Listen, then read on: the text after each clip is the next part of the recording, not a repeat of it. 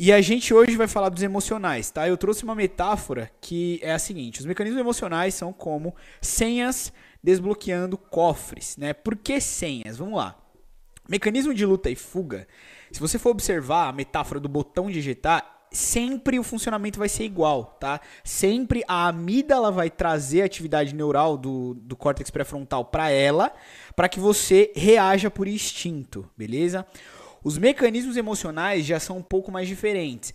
A combinação de diversas reações fisiológicas e interpretações cognitivas simultâneas, né, quando diversos tipos de combinações acontecerem, vai gerar um determinado comportamento para cada uma delas, ok? Por isso que eu coloquei aqui como se fossem senhas desbloqueando o cofre.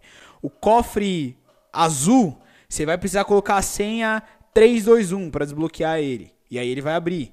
Só que o cofre vermelho, você vai precisar colocar a senha 789 para desbloqueá-lo, e aí ele vai abrir, ok? Então, essas combinações específicas geram a abertura do cofre, né? essa combinação de números que geram uma senha faz a reação ali, que é a abertura do cofre, seria o equivalente aos nossos comportamentos baseados em reações emocionais, beleza?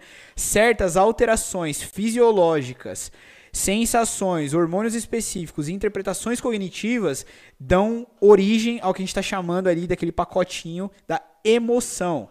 Raiva, medo, nojo, tristeza, felicidade, enfim vários tipos de emoções que são combinações específicas, tá? Eu vou te mostrar um mapa topográfico dessas emoções, você vai ver o que acontece no corpo quando essas emoções acontecem, e aí você vai conseguir literalmente visualizar as mudanças corporais e aí você já vai conseguir atrelar alguns comportamentos que são mais comuns para determinadas emoções, beleza? Essa aula completa está disponível na melhor plataforma de neurociências aplicadas do planeta. Se você quiser conhecer, acesse o site matosacademy.com ou me segue no Instagram, arroba Te vejo lá.